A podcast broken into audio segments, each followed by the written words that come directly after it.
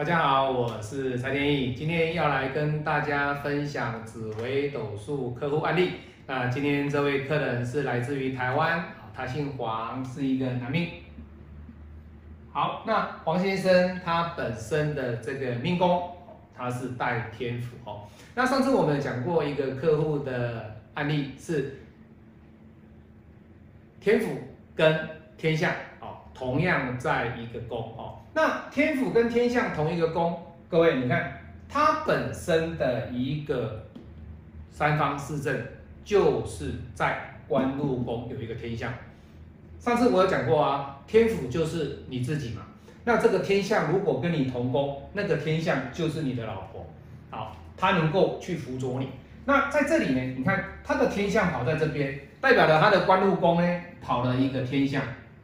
啊，那官禄宫跑的一个天象，代表这个老婆呢还在很远的地方，也就是说，他这样的一个特质的男命来讲，他还没有结婚，还没有结婚哈。也就是说，天府的特质没有天象去辅佐他，这个可以看得出来哦。所以我就，因为他是我三年的客户了，我就跟他讲说哦，那其实你都是一个人呐哦，那目前呢？还没有新的一个对象出来，可是各位你看，他已经四十几岁了，四十几岁了，也要有对象了哦。可是呢，这个天象呢，偏偏呢，他又就还没有，距离还很远的地方。好，这个所以从我们的命宫，紫微的命宫就看得出来哦。哦，所以你看他的府，他的府天府这个地方就是独坐啊，就独坐哦。那天府的特特性的人，天有时候讲过，是一个做事情他比较有稳重。比较稳定的一个一个一个思考能力，那本身呢，他的一个想法也其实是一个很有头脑，有头脑。为什么？因为官禄宫里面有天象的人，这样的特质的人，他比较是用时商、用头脑去赚钱，用头脑去赚钱，能够思考，能够创意，用艺术啊去表达，用艺术去求财，用专业去求财的一个特质哦。好，那我们来看他的对宫哦。好，命迁一线，好，它的迁移宫是什么？武曲跟七煞，哦，所以各位你看哦，它的对宫是七煞，这是武曲。那如果以男命来讲，对宫迁移宫武曲七煞，好不好？各位，OK 啦？为什么？因为你要出去嘛，在迁移宫在外的话，你就要跟别人交涉啊。你今天做事情的时候，你在跟客人在讲话的过程当中，你要表现出一种武曲的一个特质哦。但是各位你要知道哦。五曲七煞同宫，他所做的是什么？做的是卯宫，这里是寅宫嘛，子丑寅卯，他做的是卯宫。这时候的这个五曲跟七煞，它属于金，那相对的这个五行的概念，它就会有所抵消。他在做的这个宫位呢，他的这个五曲七煞的力道，它展现不出来。它可以展现在哪里？各位，如果展现很强烈，要坐在哪里？有宫。坐在有功，那代表什么？他能够加旺他的力道。我们讲的就是妙旺，妙旺的这个格局哦。好，那他的一个迁移宫坐在这个位置哦，所以相对的，他在外工作啦，其实 OK，他做事情上都哎很有冲劲，很积极，想要去赚钱，想要去努力，想要去把这个订单去拿到。好，这个是五曲七煞的这个特质，敢冲哦，敢去拼。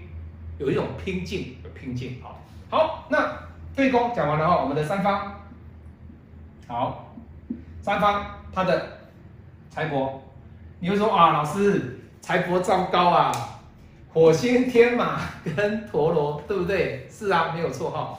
这里呢，黄先生哦，他问我一个问题，说老师，我适不适合在异地发展？哦，各位你看到他自己问的哦。都是我实实在在的客户哦。他说：“老师，我适不适合去异地发展？”哦，各位，四马地就是在这里哈。你看哦，引申四害，引申四害，这个就是四马地。四马地，它只要是天马在这里，这个天马，这个天马星，它走在这个四个方位的话，它基本上它就是要在外面劳碌奔波。也就是他适合在外地发展。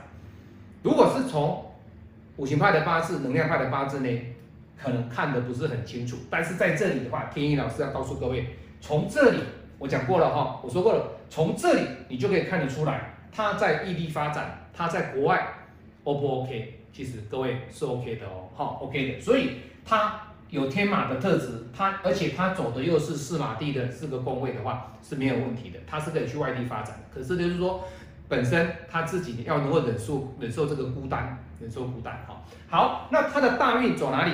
他的大运这一柱是走的命宫，走在财帛，也就是说他这一柱是四十四岁的大运。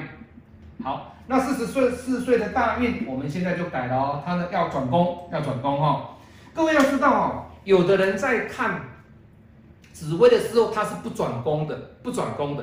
那不转宫的情况之下，我要告诉各位，我们验证下来的结果哦，不转宫都不准。它的准度喽，我我要一样的不转宫的情况下，跟转宫的情况下，因为听你各位要知道，我的八字案例，我的一些案例里面呢，客人太多了。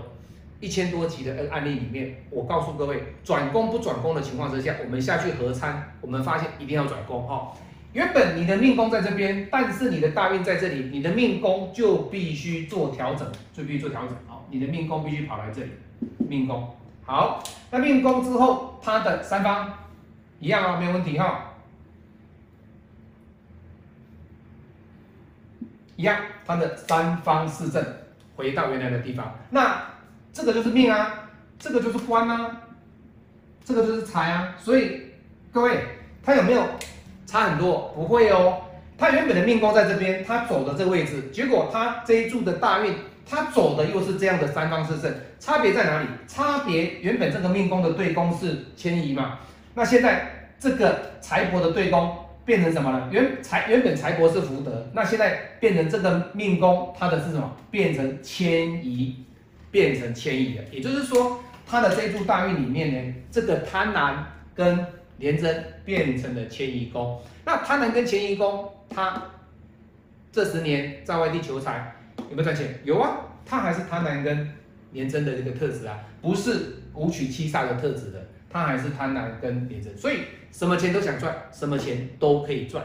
好，所以贪婪跟廉贞的特质在迁移宫。跟他的命宫其实是命迁移线都要去思考，所以在合参的角度上，黄先生他适不适合去外地发展，其实是可以的哦。那他的财帛呢？你们说老师，那如果这样讲，他刚刚那个财帛对他来讲，是不是财帛就是火火星啊、天马啊、陀螺啊，他赚不到钱？啊各位不是哦，他的对你不能说只看他的财帛啊，因为他的财帛没主星嘛，你要看他的对宫哦，他的对宫有廉贞跟贪婪哦。是 OK 的哦，因为廉贞跟贪婪，他又没有遇到煞星，那代表什么？这个人缺不缺钱？嗯 不缺钱哦，不缺钱的哦。